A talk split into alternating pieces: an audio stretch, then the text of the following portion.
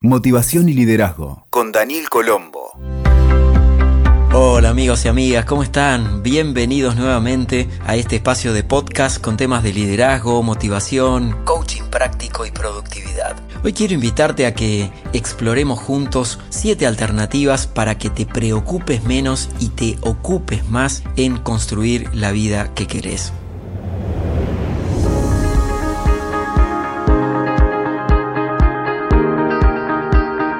Ya sabemos que la preocupación y el estrés son dos grandes problemas de esta época donde todos queremos lograr nuestras metas y nos sentimos de alguna manera presionados, diría, por diferentes contextos. Tanto la familia, los amigos, el trabajo y la propia sociedad suelen imponernos tiempos y objetivos que cada vez nos pueden hacer sentir más angustia por lograrlos. Y cuando esos logros no llegan o nos demoramos en alcanzarlos, suele suceder que sentimos un profundo sentimiento de fracaso o que nuestra vida va mal. Y esto se agudiza si además tendés a comparar tu vida con la de los demás a los que sí supones que todo les va bien.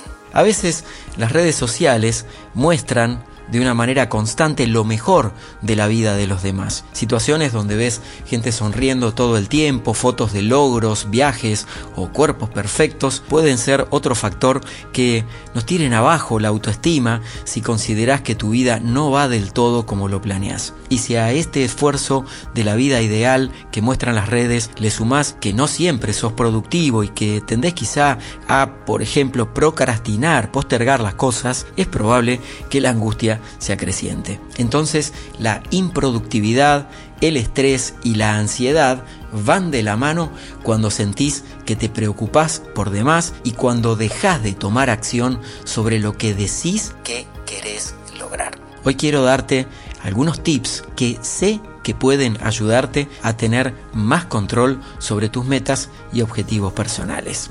Antes de seguir, quiero hacerte una pregunta y que te la respondas honestamente. ¿Sabes cuál es la diferencia entre las cosas que podés cambiar y las que no podés cambiar en tu vida? Para responder esta pregunta, es necesario entender que cuando un problema no tiene solución, deja de ser un problema y se convierte en algo con lo que deberás convivir día a día. Por eso que es necesario que aprendas a transitar el camino de las soluciones. Entender que cuando las cosas tienen solución, tampoco son un problema, son una circunstancia pasajera. Entonces acaba una invitación que practico cada día en mi vida y me da muy buen resultado. Deja de llamar problema a cualquier asunto que se pueda resolver de alguna forma. Llámalo en todo caso asunto a gestionar posicionarte desde este lugar ante las diferentes situaciones que pasan te va a permitir tomar distancia para dejar que las cosas sucedan mientras desarrollas una proactividad natural sobre lo que sí tenés control o gestión, tus emociones, tu actitud, tus percepciones. Y estas ideas que te traigo hoy pueden ser útiles para dejar de preocuparte y que empieces a ocuparte. La primera idea es que no controlamos todo, solo podemos gestionar nuestras emociones. Muchas de las preocupaciones que diariamente tenés se deben a cómo reaccionás ante los eventos y al nivel de importancia que le das a lo negativo en tu vida. Te lo digo a vos y me lo estoy diciendo a mí también interiormente. Entonces, si tan solo pudiera ser más consciente de que la forma de reaccionar es clave para adaptarte a nuevas realidades, vas a pensar dos veces cuál es la mejor forma de reaccionar en vez de precipitarte al caos o al extremismo emocional. Nuestros pequeños mundos arduamente construidos van a entrar en caos cada cierto tiempo. Esto es natural. Aceptalo, dirían los estoicos, y viví sin reaccionar a todas esas cosas que escapan de tu poder y de tu gestión. El segundo tip para pasar de la preocupación a la acción es que necesitas redefinir el plan. Cuando el plan A falla, El abecedario, como decimos siempre, tiene muchas otras letras. Y si lo elegís, podés convertirte en la persona que desearías tener cuando enfrentes escenarios no previstos. ¿Cómo crees que reaccionaría la persona que más admirás en tu vida si le pasara un evento como el que te hace preocuparte? ¿Qué planes y decisiones pondría en marcha esa persona? Estas dos preguntas son muy importantes, por eso te invito a que pienses en esas respuestas sobre cómo resolvería otra persona o tal vez vos mismo, tu alter ego, tu otro yo, encontrando resguardo para el exceso de ideas angustiantes y poniéndote siempre en posición proactiva. La tercera clave para pasar de la preocupación a la acción es fluir con el ahora. Muchas de las preocupaciones provienen de tu comparación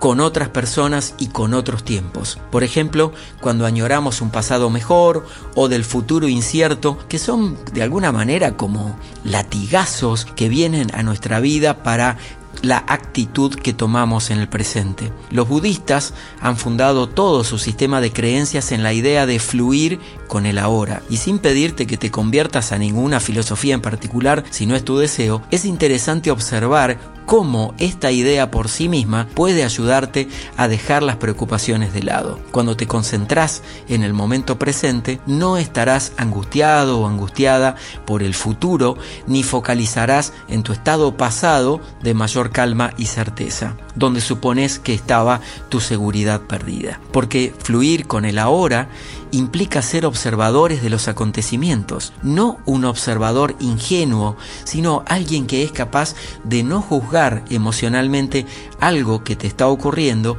y caer en el exceso de ese juicio. Porque si hay algo cierto es que la vida fluye y tu vida fluye y cambia permanentemente. Entonces recordá esto de los budistas, el fluir con el ahora, el eterno presente.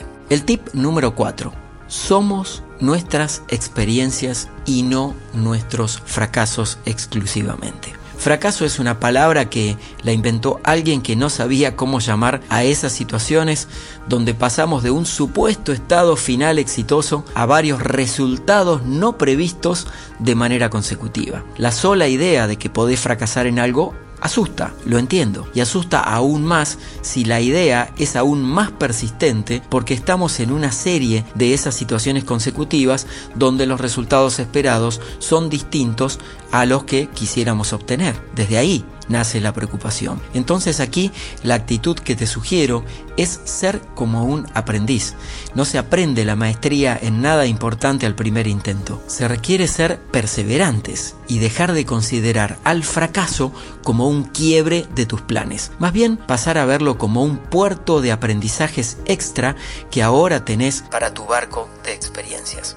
Quinto tip, podemos perder todo excepto nuestra actitud. Muchas de las biografías de los más exitosos emprendedores, inventores y exploradores de la historia mencionan que en algún momento arriesgaron y perdieron todo lo que tenían hasta entonces para poder buscar aquello que deseaban. Y aunque el riesgo siempre fue alto, la recompensa valió la pena. En esas biografías se hace notar que ellos tenían algo que los hacía destacar con respecto a los demás hombres y mujeres de su época. Tenían actitud, tenían el temple necesario para ir por aquello que deseaban, incluso sabiendo que podían perderlo todo, aunque con la suficiente firmeza de que podrían obtener más, algo más que los acerque al resultado que estaban buscando. Por eso, tener actitud para tomar decisiones te va a traer paz si confías en vos mismo o misma.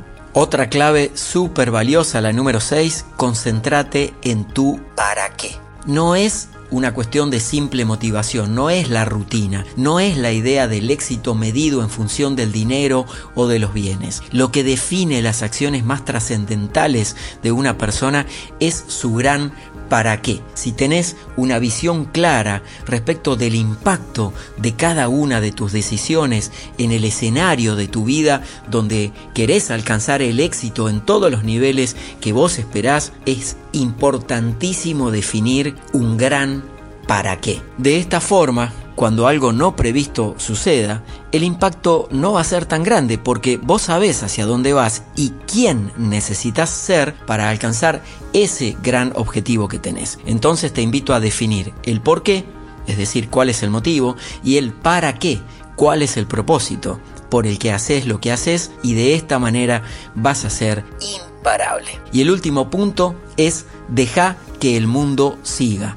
Vos dedícate a perseverar. En este séptimo tip para pasar de la preocupación a la acción, que es nuestro tema de hoy, te recuerdo que la perseverancia es una de las mejores formas de calmar las preocupaciones. Si confías en vos, en tus capacidades, en tus habilidades y en todo lo que has logrado hasta este momento de tu vida, entonces sabes que perseverar en el logro de tus objetivos es el mejor camino para concentrarte en tomar decisiones que te acerquen a tus metas. Cuando alguien valiente toma nuevas decisiones, confía el tiempo suficiente como para seguir tomando más y mejores decisiones. Paso a paso, eso te acercará a tus más grandes metas. Llegando casi al final te sugiero, toma decisiones, definí tus prioridades, concéntrate en el presente de tus acciones y enfócate en la mejor forma de gestionar tus emociones frente a los escenarios caóticos. Las preocupaciones son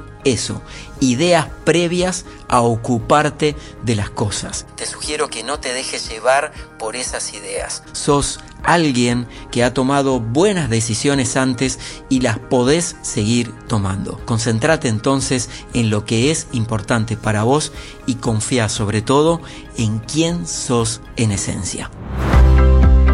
Amigos, amigas, Muchas gracias por acompañarme en este nuevo episodio de este podcast Liderazgo y Motivación que hacemos con tanto cariño, con tanto amor para vos, siempre con herramientas prácticas para ayudarte en tu proceso de crecer, aprender y avanzar. Hoy estuvimos compartiendo sobre cómo pasar de la preocupación a la acción con siete tips prácticos. Mi anhelo es que los pongas en marcha, siempre hay que validar todas las experiencias por vos mismo o misma. Recordá que tenerlo en la mente no lo hace, solamente hacerlo, llevarlo a la práctica es lo que logra el resultado. No creas nada de lo que aquí comparto, siempre hay que experimentarlo. Y si te gustan estos contenidos, te invito a suscribirte aquí en la plataforma donde me estás escuchando hoy para que te podamos notificar de los nuevos episodios que vamos publicando semanalmente. Gracias nuevamente y nos escuchamos pronto. Escuchaste Motivación y Liderazgo con Daniel Colombo. WeToker. Sumamos las partes.